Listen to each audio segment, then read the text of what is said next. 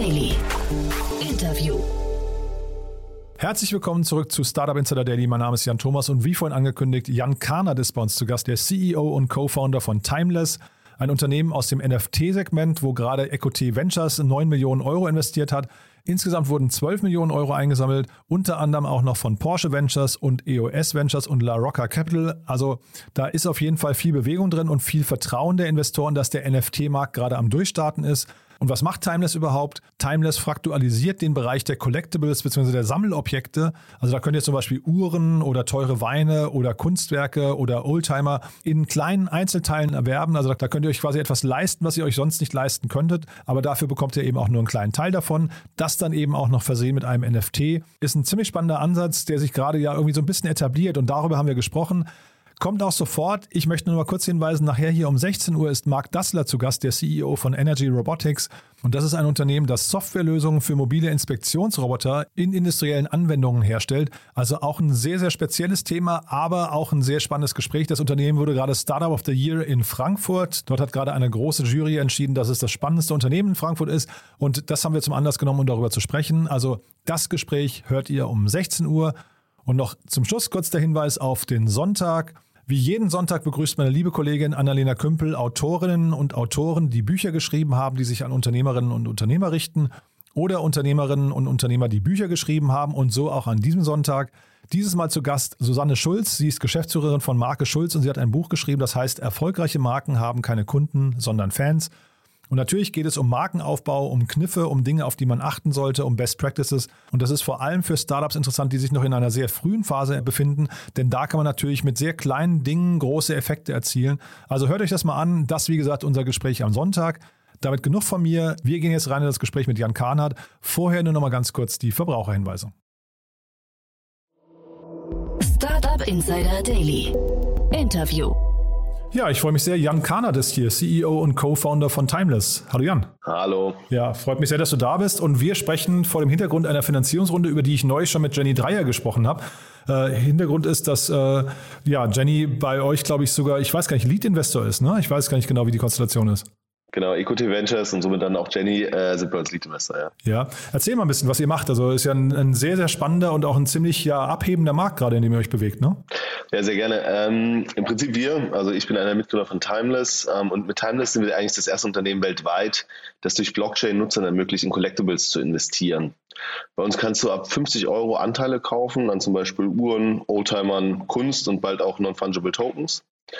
Und äh, wir haben das eigentlich gelauncht, da wir glauben, dass die Asset Class Collectibles immer relevanter wird und vor allem aber auch bis jetzt nur sehr reichen Menschen zur Verfügung stand. Und das, äh, dafür sind wir angetreten, das zu ändern. Mhm. Jenny sprach da, glaube ich, in dem Kontext so von ihrem Robin Hood-Moment. Ne? Die hat also äh, Robin Hood, glaube ich, deswegen, weil es ähm, ja im Prinzip so ein bisschen nach Demokratisierung eines Marktes klingt, oder? Genau, also ich, also ich denke, Demokratisierung ist da ein ganz, ganz wichtiger Punkt, wenn du dir Status Quo jetzt anschaust. Also die Asset-Klasse Collectibles gibt es ja schon unglaublich lange. Also es gibt ja enorm lange das Thema Uhren, es gibt das Thema Kunst, es gibt das Thema Fahrzeuge und die hat auch sehr, sehr, war sehr profitabel über die letzten Jahrzehnte. Aber im Prinzip äh, ist das jetzt für die normalen Menschen wahrscheinlich wie für dich und für mich eigentlich gar nicht mehr zugänglich. Also es gibt ja auf der einen Seite haben wir keinen Access, äh, wenn diese Deals auf den Markt kommen. Zweitens fehlt uns meistens auch die Expertise. Und der letzte Punkt ist das Kapital selbst wenn wir beide uns jetzt irgendwie total zusammen in ein Kunstwerk verlieben würden und sagen, Mensch, komm, wir kaufen das jetzt für 150.000 Euro und würden absolut an die Grenze gehen von dem, was sich wahrscheinlich irgendwie logisch äh, ausgeben lässt für sowas, dann hätten wir ein enormes Klumpenrisiko. Ja, dann hätten wir im Prinzip müssen wir uns überlegen, wie versichern das, wie lagern wir das und vielleicht wie nach drei Jahren verkaufen wir das auch wieder. Und somit gab es einfach nur sehr wenige reiche Menschen, die eigentlich in diesem Spiel wirklich mitspielen konnten, obwohl es unglaublich äh, spannend war als Assetklasse. Und das äh, demokratisieren wir dadurch, dass wir sozusagen fraktionalisieren, dass ein Anteil 50 Euro kostet, dass wir ähm, die Sachen vorher zertifizieren und dann eben über unsere App der Nutzer die Möglichkeit hat, in diese dementsprechenden Collectibles zu investieren. Mhm. Bevor wir jetzt vielleicht darüber sprechen, wie ihr Geld verdient damit, also wie euer Geschäftsmodell genau aussieht, lass uns doch vielleicht nochmal kurz ähm, den, den Bogen spannen. Was sind denn alles Collectibles? Was wird denn durch diesen Begriff alles erfasst? Also äh, die Collectibles, auf die wir uns konzentrieren, ist eigentlich, und ich glaube, man kann es so ein bisschen mit unserem Claim auch in Verbindung bringen, invest in things you love. Also äh, bei uns gibt es äh, Collectibles, wie schon angesprochen, Fahrzeuge, Uhren, Kunst, ähm, Memorabilia, das äh, sind dann so Themen wie, wir haben jetzt gerade einen Macintosh gekauft, auf dem Steve Jobs unterschrieben hat und Steve Wozniak äh, oder gerade eine, eine Jacke von Michael Jackson gekauft, die er bei Billie Jean anhatte. Das ist so eher das Thema Memorabilia. Dann geht es in das ganze Thema Trading Cards und auch Pokémon Cards rein, was auch relativ relevant ist. Ähm, und äh, dann gibt es natürlich nochmal Subsets wie zum Beispiel Sneaker, das ist bei uns auch ein enorm wichtiges Thema, wo man dann aber auch schon sieht, dass da natürlich gerade sowas wie Sneaker oder Pokémon Cards viel stärker von Millennials getrieben wurde, also eigentlich so die, die neu aufkommenden Collectible-Klassen sind, ähm, wo im Gegensatz dazu dann dementsprechend Uhren und Fahrzeuge und vielleicht auch gewisse Arten von Kunst schon deutlich länger dabei sind. Und on top kommt eigentlich dieses ganze Thema Non-Fungible Tokens, was jetzt eigentlich so, ich denke, einer der, der Inflection Points war für den ganzen Collectible-Markt, wo eigentlich eine komplett neue Klasse ge entstanden ist, die auch sehr stark von der jungen Generation 20 bis 40 getrieben wurde und jetzt eigentlich fast ja, aus dem Stand heraus eine, eine enorme Präsenz eigentlich dann dementsprechend ja auch bekommen hat. Mhm. Jetzt war ich selbst noch nicht in der Lage oder in der Situation, dass ich ein Kunstwerk für 150.000 Euro kaufen wollte. Ähm, mhm, aber vielleicht ja. kannst du uns mal, äh, also rein mal ideell mal da durchführen, denn das, das klingt für mich jetzt so, wenn ich auch Jenny richtig verstanden habe, ihr kauft ein Kunstwerk. Du hast auch gesagt, also vielleicht sogar ein spannender Moment, äh, hast gesagt, es könnte gleich klingeln, weil möglicherweise gleich ein ja. Banksy, Banksy geliefert wird. Ja, ähm, also kann sein, dass wir da auch noch einen schönen Moment live erleben. Aber nichtsdestotrotz, also ähm, dieser Banksy, können wir mal das Beispiel sogar nehmen, den würdet ihr dann hinterher aufbewahren oder wie ist das? Ne? Das das heißt, ach, genau, guck mal, also, jetzt, also, jetzt klingelt es gerade. Ja, ja, was, okay, was für ein schöner Moment, ja. Jetzt musst du kurz äh, zur Tür, ne? Ja, ich muss kurz zur Tür, ja. A few minutes later. Jetzt sind ungefähr zwei Minuten vergangen und Jan ist jetzt wieder hier und hat es um einen Banksy äh, im Bestand reicher, ne? Das werden wir jetzt gleich sehen. Also wie gesagt, jetzt nimmt sich gerade auch ein Kollege an, ähm, der aber jetzt gerade sozusagen Gott sei Dank aus dem Call zurückkommt. Und ja, jetzt sind wir gerade um einen. Jetzt haben wir einen Banksy mehr, ja, so kann man das sehen. Und meine Frage eben gerade, vielleicht nochmal ganz kurz dazu. Meine Frage war jetzt, dieser Banksy, der jetzt angeliefert wird, den, den teilt ihr jetzt auf in einzelne, äh, also ihr zerschneidet ihn nicht, sondern der wird virtuell aufgeteilt in einzelne Besitzteile. Mhm und wird aber dann von euch verwahrt. Das heißt, der ist dann hinterher nicht, der hängt nicht bei einem ja, Collectible-Liebhaber im Wohnzimmer, ne? Nein, genau. Also ich glaube, die, die eine Sache ist ja, wir teilen es auf, wir teilen es immer durch 50. Also wenn es zum Beispiel äh, der Banksy für 100.000 Euro äh, äh, fraktionalisiert werden würde, dann gibt es davon 2.000 Anteile. Du kannst dann, so wie du möchtest, einen Anteil davon kaufen, du kannst 10 davon kaufen, du kannst auch 50 davon kaufen. Mhm. Ähm, wir kümmern uns um das ganze Thema Storage und Insurance. Ja? Also sozusagen das Ganze wird dann äh, regelrecht sehr, sehr in einem gefühlten Hochsicherheitstrakt dann dementsprechend mit den ganzen anderen Uhren und mit den Sneakern und so weiter dementsprechend ja, verwahrt. Und ähm, du besitzt dann diese Anteile, du kannst sie dann dementsprechend in Trading Windows auch traden, wie du es vielleicht auf anderen Plattformen ja auch kennst oder in anderen Assetklassen. Also im Prinzip, wenn du dich früher von den Anteilen trennen möchtest, ähm, dann kannst du es auch, wenn ein Nutzer dir für den, den von dir gewünschten Preis das Ganze dann dementsprechend auch abkauft. Mhm. Und jetzt vielleicht mal so von eurer Expertise her, also würdest du euch denn jetzt als, also das sind ja im Prinzip drei Bereiche, die da aufeinandertreffen, wenn ich es richtig verstehe. ist mhm. einmal der Blockchain-Bereich, also der NFT-Bereich. Dann steckt ja sehr viel, weiß nicht, Kunst-Know-how oder ähm, wie, wie möchte man das eigentlich nennen? Also ähm, Menschen, die Auktionator-Know-how, ich weiß gar nicht, wie der Bereich genau genannt wird, kannst du mal sagen. Oder ist es ein Fintech hinterher, was ihr macht? Also wo, wo seht ihr euch? Ich glaube, da müssen wir einmal noch ganz kurz zurück. Das kam jetzt gerade so ein bisschen wirklich, ich habe auch noch nie live in einem, in einem Podcast probiert, was anzunehmen.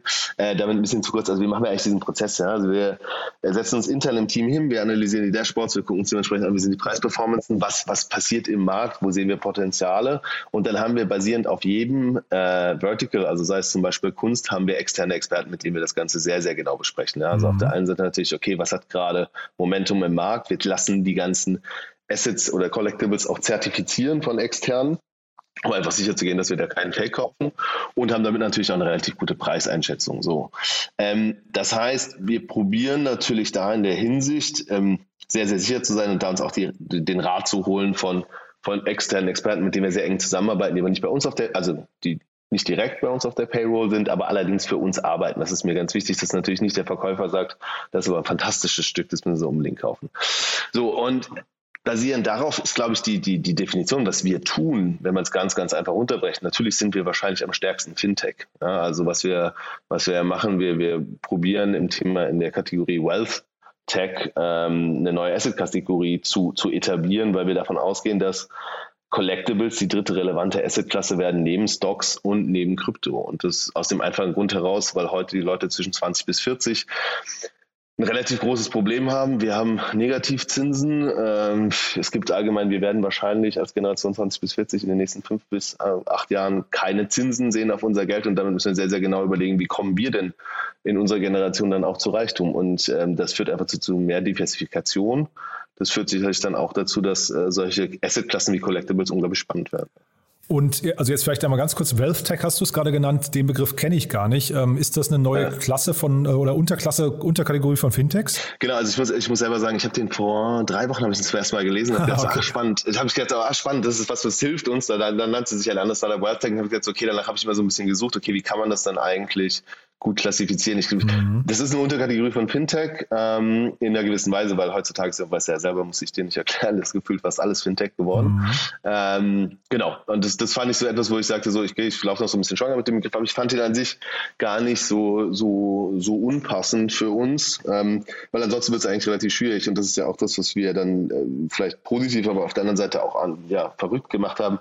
Wir haben mit einem unbekannten Brand eine komplett neues Geschäftsmodell, eine neue Assetklasse probiert äh, nach Deutschland zu bringen. Und die Deutschen sind ja nun nicht bekannt gerade für ihre Aktienliebe eigentlich mhm. im Vergleich zu Amerika oder UK. Und deswegen ist natürlich auch diese Pure Play-Definition, das sind wir eins zu eins nicht mehr so einfach, oder auch dieses, ach guck mal, hier äh, in Hamburg sitzt der größte Konkurrenz oder in München oder in, in Frankreich. Ja, also das ist bei uns eigentlich nicht so klar ähm, absehbar, ja, beziehungsweise mhm. beschreibbar. Und jetzt hast du gesagt, die, die Nutzer von euch, eure Kunden sind auf die Wertsteigerung aus, ist ja auch irgendwie auch logisch. Wie messt ihr die denn? Also wie kommt ihr denn überhaupt zu den Renditen, ähm, wenn jetzt so ein Banksy bei euch dann im Tresor liegt? Und vielleicht kannst du dann auch mal in dem Kontext erklären, wie ihr überhaupt Geld verdient, das Unternehmen. Mhm. Genau, es gibt, es gibt ja zwei Möglichkeiten. Also wenn du jetzt sozusagen die Anteile gekauft hast äh, an einem Banksy, dann gibt es bei uns ähm, äh, alle zwei Wochen dienstags gibt es Trading Windows, da kannst du im Prinzip äh, neue Anteile kaufen, gerade an Drops, die du auch verpasst hast. Bei uns muss man wissen, donnerstags sind immer die Drops, die sind meistens sehr, sehr schnell ausverkauft, was gerade für neue Nutzer eher äh, erstaunlich ist, weil man meistens nicht davon ausgeht, dass so irgendwie äh, Assets innerhalb von zehn Minuten ausverkauft sind. Somit gibt es viele, die in den Trading Windows sich einfach auch äh, Drops nachkaufen, wo sie vorher nicht dabei waren. Das ist die Möglichkeit für dich zu exiten und damit kannst du potenziell auch äh, dann wirklich auch schon die ersten Gewinne einfahren. Es gibt gerade der Banksy ist sehr, sehr beliebt oder den Porsche, den wir gedroppt haben. Ich glaube, der Banksy ist gerade äh, bis zu 87 Prozent nach oben gegangen in der Preisentwicklung. Also das ist erstmal für dich in deiner eigenen Peer-to-Peer-Logik, wie machst du damit Profite. Die zweite Sache ist natürlich die, man sieht natürlich äh, sehr, sehr stark auch Auktionsergebnisse. Also wir haben unseren Banksy eine Woche äh, nach der großen Auktion äh, von Shredded Girl, das für 24,5 Millionen über den Tisch gegangen ist, ähm, gelauncht. Das sieht man natürlich auch, wie ist die Popularität dieser Künstler. Mhm. Ähm, und das hilft natürlich in der Preisfindung allgemein, aber sobald wir ein Asset gedroppt haben, befindet sich die also kommt die Preisfindung über den Markt. Ja, und der Markt ist im Prinzip die verschiedenen Leute, die Assets, also die Anteile besitzen oder Anteile kaufen wollen. Final wird es dazu kommen, dass wir nach äh, 12 bis 36 Monaten die Assets auch auktionieren. Also wir werden selber die Assets auktionieren und dann dementsprechend auch das Asset dann ja wieder komplett an eine Person verkaufen. Wie läuft unser Businessmodell dazu? Wir äh, nehmen bei einem Drop, nehmen wir jetzt mal, um es ganz einfach zu machen, 50.000 Euro an Wert kostet das Collectible nehmen wir äh, immer automatisch 2% Service-Fee, das ist für Tokenisierung ähm, und auch das Sourcing. Also wenn du jetzt für 50 Euro einkaufst, würden wir davon 2% im Prinzip dann nehmen, das wäre dann 1 Euro. Und dann abhängig vom Asset zwischen äh, 2 bis 8% äh, Verwahrung für Storage, Insurance und so weiter. Das ist natürlich enorm unterschiedlich, ob das jetzt ein Sneaker ist, der irgendwie in ein Bankschließfach gut reinpasst oder jetzt wie ein Porsche, den du sehr aufwendig in der Klassikremise abstellen musst und warten und so weiter. Das ist dann immer sehr, sehr abhängig von dem Asset. Wie insurance-lastig ist das? Äh, ja, wie schwierig ist die, äh, die Aufbewahrung und so weiter und so fort. Also das ist eigentlich sozusagen unser Geschäftsmodell, dass wir da, ähm, ja, wo wir im Prinzip dann auch Geld für verlangen. Plus, mhm. wenn du tradest, nehmen wir auch äh, dementsprechende, ja, nehmen wir dementsprechende Service wieder. Mhm, und wenn du sagst traden, also ich kann halt meine NFTs bei euch ganz normal handeln, verstehe ich richtig, ne? Und dann vielleicht aber trotzdem mal der Verkauf. Also wenn jetzt der Banksy zum Beispiel jetzt habt, definiert ihr irgendwann den richtigen Verkaufszeitpunkt dann, es gibt ja in der Startup-Welt dieses Drag-Along ist das, glaube ich, ne? dass man ja auf mhm, jeden Fall genau. mitverkaufen muss. Ähm, das ist bei euch dann wahrscheinlich auch so. Ihr müsst jetzt nicht genau. eine, eine Demokrati demokratisierte Abstimmung machen bei euren Nutzern. Ne? Genau, also das, das, ist bei uns auch so. Das war vom Anfang, also wir mussten ja am Anfang ganz viele Entscheidungen treffen. Da war erster Punkt, wie viel kostet so ein Anteil? Nächster Punkt, äh, äh mit welchen Assetklassen starten wir und so weiter. Und da haben wir uns am Anfang dafür entschieden zu sagen, okay, es gibt eine Drag-Along-Thematik. Unser Interesse ist natürlich, dass wir das Asset möglichst hoch verkaufen, weil das natürlich auch die Trust-Punkte sind, die wir für unsere Nutzer setzen. Also ich habe jetzt auch kein Interesse, ein Asset äh, für 5% mehr zu verkaufen, obwohl wir es hätten eigentlich für 20% mehr zu verkaufen. Mhm. Ähm, somit aber ja, entscheiden wir auch potenziellen Verkaufszeitpunkt und ähm, auch dann potenziellen Zuschlag zum Angebot.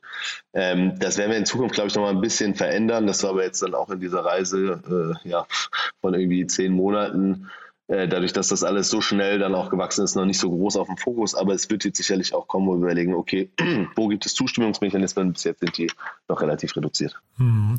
Und sag mal, äh, was sind denn hinter eure Bottlenecks? Ich habe überlegt, weil wenn ich dich richtig verstehe, ihr müsst ja alles vorfinanzieren. Ne? Das ist wahrscheinlich mhm. irgendwie schon mal, da ist Kapital wahrscheinlich an einer gewissen Stelle äh, weiß nicht, zumindest ein, möglicherweise ein Problemfall, zumal ihr ja wahrscheinlich dann auch nicht wisst, also jetzt so ein Banksy oder jetzt dieser was nicht, äh, Macintosh von, von Wozniak und Jobs unterschrieben. Könnte ja sein, dass der weniger wert ist, ähm, gar nicht auf so, eine, auf so eine Nachfrage trifft und dann sitzt ihr vielleicht hinterher auf so einem Modell und, und äh, ja, müsst sogar abschreiben, ne?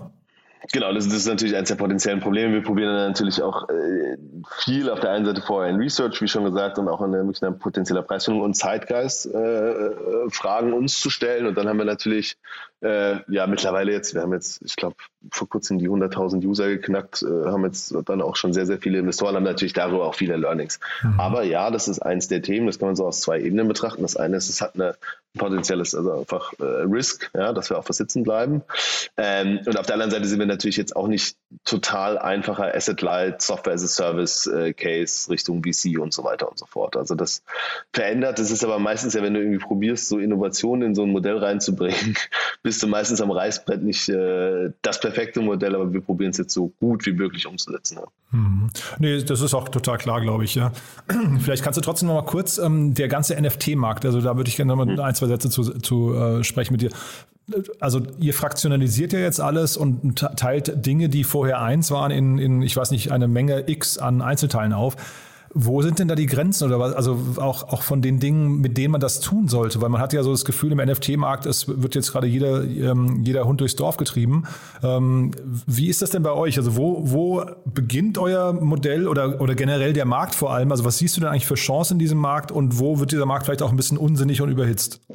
Also ich glaube so, von so where are we in time? Ja, dann sind wir jetzt gerade so bei ICO 2.0. Wenn du dir jetzt mal nur anschaust, was auf NFT-Basis passiert, da sind irgendwie jetzt dann, würde ich sagen, ach, 95 Prozent der Projekte werden nicht den Preis halten und irgendwie 5 bis 3 Prozent werden Legendary Projects werden und damit auch ganz klar gerechtfertigt das Thema haben. CryptoPunks, Board Ape, äh, Board Apes ist, glaube ich, ein relativ gutes Beispiel, das jetzt gerade durch die Decke geht. Clonex kann man sich anschauen und aber ganz viele andere werden es eben nicht schaffen. Ich glaube grundsätzlich ist das schon äh, eigentlich der erste richtig krass massentechnisch verständliche Use Case, den wir jetzt da haben, den auch jeder versteht. Spätestens mit den 69 Millionen für Beeples Kunstwerk ist es, glaube ich, ein relativ anfassbares Thema. Wir sind aber ganz, ganz am Anfang. So und ähm, das sieht man jetzt als allererstes bei dem Thema. Ja, okay, ich nenne es mal OpenSea-Wachstum, dann sehen wir es bei dem Thema, ähm, was gerade in der ganzen Kunstthematik passiert, von Pack äh, über CryptoPunks, über Board Apes äh, und so weiter und so fort. Mhm. Und das wird sich schon weitertragen. Also ich glaube, da gibt es enorm spannende Sachen, gerade wenn wir jetzt mit NFT, mit Utilities anfangen, wo du dann wirklich auch Access über gewisse, über den Besitz von gewissen NFTs bekommst, wenn du wirklich ähm, mal aus dieser Eindimensionalität rauskommst. Ich glaube, dann wird es schon unglaublich interessant, dann wird es schon auch sehr disruptive overall werden. Ähm, weil das kannst du einfach auf so viel mehr Themen anwenden. Also du kannst Communities positiv äh, beteiligen an deinem Wachstum. Und das, glaube ich, haben wir so vorher noch nie gesehen. Und da gibt es sehr, sehr viele Anwendungsfälle, aber es wird, glaube ich, doch noch so drei bis fünf Jahre dauern, bis wir da richtig viel an Use Cases sehen. Wir werden jetzt wahrscheinlich erstmal nochmal durch diesen Hype-Cycle reiten der NFTs, mal sehen, wie lange er noch geht, bis dann wahrscheinlich viele der eben halt nicht so valuable Projects sind, nochmal abgestraft werden. Ähm, genau, also ich bin im Prinzip auf die Overall Technology, glaube ich, sehr bullish. Ich finde das unglaublich spannend. Ich glaube, es hat eine enorme Disruptiveness in sich. Auf äh, Status quo, viele Projekte auf dem Markt, würde ich mir eine klare Frage stellen, ob die berechtigterweise so teuer sind, wie sie es gerade sind und glaube es eigentlich nicht. Ähm, denke aber, dass das, was da jetzt gerade passiert ist, you cannot get that genie back into the bottle. Ja, also ich glaube, das ist schon ganz klar there to stay und, und wird auch sicherlich tiefgehende Veränderungen bringen. Hm. Naja, ich finde euren Use Case offen gestanden irgendwie greifbarer erstmal als ein CryptoPunks oder sowas, ja, ähm, die ja erstmal keinen inhärenten Wert haben. Ne? Bei euch geht es ja zumindest um ein Anlagevermögen von einem bekannten Künstler und äh, steckt ja bei CryptoPunks, glaube ich, oder bei Board Apes keiner dahinter, der, der da erstmal den, den Wert rechtfertigen würde. Das ist da, glaube ich, nur eine Markt, ähm, eine Marktnachfrage-Angebotsgeschichte. Ähm, du hast von den Utilities gesprochen, die da reingehen. Und äh, das ist aber jetzt bei euch kein Thema, weil da könnte ja zum Beispiel das Thema Lizenzgeschäft Geschäft nochmal und ähm, ich weiß nicht, äh, Abrechnungsthematiken mit reinkommen. Das habt ihr nicht, ne? Genau, also ich, ich glaube, da ist immer ganz wichtig, so, so was ist eigentlich unser Approach und warum, warum sind wir so rangegangen, wie wir rangehen. Also für uns, wir sehen ganz klar das Thema Schritt eins, ähm, Leute darauf aufmerksam zu machen, hey, guck mal, es gibt Collectibles, hier rein kannst du investieren, das ist ein Investment, du kannst eine Fraction davon kaufen. Schritt zwei ist, okay, es gibt auch digitale Collectibles, ähm, Beispiel dann Board Apes oder CryptoPunks oder irgendetwas anderes. Auch das könnte ein potenzielles Investment sein. Ich würde, also heutzutage kann man sagen, CryptoPunks ist ein Blue Chip Blue Chip Art Investment. Das okay. ist so. Ich glaube, das ist auch unstreitbar auf dem, auf dem Kunstmarkt. Ähm, und auch die richtigen Beeple-Kunstwerke sind das auch. Ähm, und äh, Schritt drei ist dann wirklich auch zu sagen, so, okay, es gibt vielleicht sogar speziell erstellte digitale äh, Collectibles, die auch einen Wert in sich tragen, wenn dann die ganzen Luxusbrands dazukommen, sei es ein Rolex, sei es ein Porsche, sei es äh, ja, ein Chanel, die dann wahrscheinlich auch nur Pure Digital Collectibles wahrscheinlich issuen werden. Auch das ist interessant als Investment. Und auch da wieder ist es interessant zu fraktionalisieren. Und wir sind aber angefangen, wir haben angefangen im Prinzip mit der Logik von Schritt 1, weil wir die ganze Masse mitnehmen wollten. Wir wollten eben nicht nur Leute mit einer Metamask mitnehmen. Wir wollten eben nicht nur Leute, die, nennen wir sie mal Krypto-Nerds sind, sondern eigentlich ist jedem ermöglichen, der eine Kreditkarte hat und ein Handy und der ein emotionales Verhältnis zu etwas hat. Ja, mhm. das ist ja genau das Thema. Warum kaufen Leute bei uns, investieren die in, in, Uhren, nicht weil die sich zum ersten Mal mit Uhren auseinandersetzen, sondern weil sie es seit zehn Jahren tun. Weil das Problem aber ist, dass sie einfach keine 80.000 Euro haben um diese Uhr zu kaufen, obwohl sie sich eigentlich relativ sicher sind, weil die relativ rar ist, dass sie ein ziemlich gutes Investment ist. Und ähnlich ist es bei Fahrzeugen auch und ähnlich ist es bei Kunst auch und mittlerweile sogar bei Sneaker. Ja? Und ähm, ja, genau deswegen ist das unser Weg, da eigentlich zu sagen, okay, wie, wie können wir auch möglichst viele Leute damit erreichen und trotzdem mit einem Blockchain-Case, wo nicht Blockchain draufsteht, aber eben der Backbone Blockchain ist, ähm, große Distribution bekommen, dementsprechende Veränderungen und äh, aber natürlich auch Reach. Ja, also so sehr ich euch natürlich den Erfolg wünsche, ähm, es wäre natürlich ein bisschen schade hinterher, wenn quasi die schönen Rolexe von, der, von den Armen, von den äh, Armen verschwinden und die, die Gemälde ja. von den Wänden und alles in den Tresor wandert. Ne? Das wäre so ein bisschen die Downside. Genau. Da muss vielleicht das Thema Museum nochmal irgendwie äh, reingebracht genau. werden. Ich glaube, ich glaube, glaub, aber ich glaube, ich glaube, da ist die Perceivedness, also ist das eine so die, die, die, die, die, die schönen Uhren von den Armen. Ja, also ich glaube, da, da, sind wir noch ganz weit entfernt und ich weiß auch nicht, ob alle Leute immer diese, die, also es gibt das zumindest auch Leute, wo ich sage, vielleicht steht es dir nicht so gut, aber da sind wir ja ganz weit weg davon. Also wenn man zwar sieht, dass der, der ganz, wie groß der ganze Collectible-Markt ist. Ähm, und was wir eigentlich wollen, also Status Quo ist ja so, jemand besitzt ein besonderes Stück, das wird dann über Sotheby's verkauft und dann kommt ein anderer, alter, reicher, mhm. äh, weißer Mann höchstwahrscheinlich mhm. und stellt es wieder in seinen Keller. Also unsere Idee ist ja schon eigentlich, ich nenne es mal gerne so, so, to give society a shot of owning iconic collectibles. Und dann ist natürlich auch das Thema, sie auszustellen. Also wir hätten eigentlich äh, dieses Wochenende einen großen Pop-Up-Store gehabt in Berlin, ähm, wo wir alle unsere Sachen zum ersten Mal ausstellen ähm, und man sich die Sachen angucken kann. Das haben wir jetzt natürlich aufgrund von Corona nicht getan. Ähm, und wir gehen dann jetzt aber spätestens sozusagen im, im Frühjahr, also sobald es Corona wieder zulässt, werden wir die Sachen ausstellen. Und mittelfristig geht es genau darum, dass man im Prinzip äh, Society und, beziehungsweise eine größere Gruppe von Menschen besitzt etwas und es ist dementsprechend auch ausstellbar. Also unser Ziel ist natürlich nicht, das in dem riesigen Teilestresor verschwinden zu lassen, sondern natürlich zum richtigen Zeitpunkt auch erlebbar und sehbar äh, zu machen, und zwar für die Leute, die es besitzen, aber auch die Leute, die es eben nicht besitzen. Also das ist ganz klar der, ganz klar auch eins der Ziele. Und das passiert eben gerade mit ganz vielen anderen Sachen auch nicht. Ja, das muss man ja auch mhm. ganz klar sagen. Ja. Mhm. Und dann vielleicht letzte Frage nochmal. Du hast ja OpenSea gerade angesprochen. Mhm. Ähm, da kristallisiert sich schon ein bisschen raus, dass die so einen Winner-Takes-it-all-Markt ähm, äh, oder zumindest da die Marktführerschaft übernommen haben mit Abstand. Ne? Wie ist denn das mhm. in eurem Markt? Also seht ihr euch da? Ich habe ja jetzt gerade gestern, äh, hatte ich dir im Vor Vorgespräch schon gesagt, gab es einen ähnlichen Fall von einem Banksy-Gemälde. Äh, die haben sogar das Original gekauft, äh, dafür, glaube ich, 12 Millionen auf den Tisch gelegt im Vorfeld, um das fraktional zu fraktionalisieren. Ähm, siehst du du diesen Markt auch so stark umkämpft, dass sich hinterher möglicherweise das schnell konsolidiert oder äh, müssen da jetzt alle erstmal quasi mit vollen Kriegskassen in den Kampf marschieren? Also ich glaube auch da, da gibt es ja verschiedene Ebenen dazu. Also ich glaube, OpenSea unglaublichen Job gemacht dabei, wie sie jetzt ausgewachsen sind. Ich bin jetzt super gespannt, wie sie äh, Coinbase NFT Marketplace abwehren. Wie sie Meta abwehren. Also mal gesehen, mal, mal gucken, wie gut die Tech da sein wird. Aber wenn natürlich Facebook slash wahrscheinlich, oder das Spannendste ist eigentlich Instagram, wenn Instagram richtig competitive NFT-Marketplace baut, dann wird das auch ein ziemlich dickes Brett und halt auf jeden Fall auch interessant. Ich glaube, da, da, da ist noch nicht die letzte Messe gelesen, aber man sieht, dass einfach unglaublich viel Musik drin ist. Und, mhm. und ähm, das ist das eine. So, und die zweite Sache bei Fractional, da gibt es ja, also wenn man nach Amerika guckt, gerade Masterworks, ja, die haben ja ganz viel zum Thema Kunst gemacht. Also das ist dann eher, glaube ich, der Thematik. Dann gibt es äh, verschiedenste andere Startups, die sich mit der Sache auseinandersetzen. Ich glaube, da sind wir auf jeden Fall noch in, am Anfang dieser Bewegung. Ich glaube nicht, dass wir da jetzt in eine Konsolidierung reinkommen oder in ein äh, sehr starkes, äh, ja, die Competitiveness, weil es nur ganz wenige Leute gibt, die das überhaupt machen wollen und dann eigentlich nur ganz wenige Assets. Ich glaube, da sind wir sehr, sehr stark am Anfang, vor allem in Europa, das sowieso. Aber selbst in Amerika hat man das Gefühl, dass da immer noch sehr, sehr viel äh, passiert, beziehungsweise eher viel mehr Startups starten und die auch dementsprechend guten, erfolgreichen ersten Start haben und nicht äh, sich kannibalisieren, sondern einfach der Markt im Allgemeinen wächst. Und auch die Awareness, dass das wirklich so ist. Ja, also das muss man ja auch sagen. Ich glaube, ganz viele Leute, die auch uns schreiben, ähm, sagen, dass wir eine der das erste Startup sind, wo sie sehen, dass sowas überhaupt möglich ist. Ja. Mhm. Und dann vielleicht nochmal, jetzt haben wir gar nicht über die Runde im Detail gesprochen, vielleicht nochmal ganz kurz zusammengefasst, so als Wrap-up, wer alles dabei ist, ja, und äh, mhm.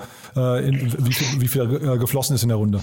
Genau, also äh, wir haben eine Runde gemacht, erstmal mit Equity Ventures, Lead-Investor, äh, sind wir auch sehr glücklich drüber, super Partnerschaft, super Prozess gewesen im Deal, hat uns eigentlich einfach sehr, sehr überzeugt und auch jetzt sehr happy, wie es gerade jetzt anläuft. Dazu unsere Bestandsinvestoren Porsche Ventures, die von Anfang an dabei waren, dann äh, C3 Management, die im Prinzip den EOS VC-Fonds äh, managen äh, aus Deutschland raus, beziehungsweise das deutsche Abteil und dann La Rocca Capital ist ein Family Office, das auch relativ früh dabei war die im Prinzip in der Runde da mitgegangen sind. Ähm, genau. Und insgesamt haben wir 12 Millionen eingesammelt in dieser Runde. Du Jan, dann hat mir das großen Spaß gemacht. Äh, vielen Dank für das Gespräch. Ähm, waren spannende Einblicke. Haben wir aus deiner Sicht was Wichtiges vergessen? Nee, ich glaube, äh, alles gecovert. Hat mich auch sehr gefreut, Jan. Und äh, dann dir noch einen wunderschönen Abend. Ja, dir auch. Wir bleiben in Kontakt. Wenn es Neuigkeiten gibt, sag wirklich gern Bescheid, ja? Sehr gerne. Ciao. Startup Insider Daily der tägliche Nachrichtenpodcast der deutschen Startup-Szene. So, das war's. Das war Jan Karnat, der CEO und Co-Founder von Timeless. Ich hoffe, ich habe nicht zu viel versprochen. Ich fand es ein super spannendes Gespräch.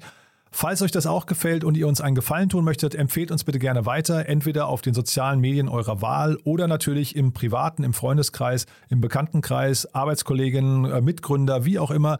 Also überlegt doch mal vielleicht kurz, wer diesen Podcast noch kennen sollte. Wir freuen uns immer, wenn wir neue Hörerinnen und Hörer begrüßen. Das motiviert uns natürlich, diesen Podcast immer noch besser zu machen, vielleicht noch öfters zu senden, vielleicht noch spannendere Gäste einzuladen, die Qualität noch weiter nach oben zu schrauben. Und wir freuen uns natürlich auch immer über Feedback. Das könnt ihr uns am besten geben über Apple Podcast. Hinterlasst doch am besten eine Sternebewertung eurer Wahl und schreibt kurz dazu, was euch gefällt oder auch nicht gefällt. Also wir lesen das alles, freuen uns über euren Input und ja, man kann natürlich nur besser werden, wenn man auch kritisiert wird. In diesem Fall freuen wir uns über jegliches Feedback oder schreibt uns das einfach per Mail an podcast.startupinsider.de. So oder so, vielen, vielen Dank und ja, ich hoffe, wir hören uns nachher wieder. Falls nicht, euch ein wunderschönes Wochenende und allerspätestens bis Montag. Ciao, ciao.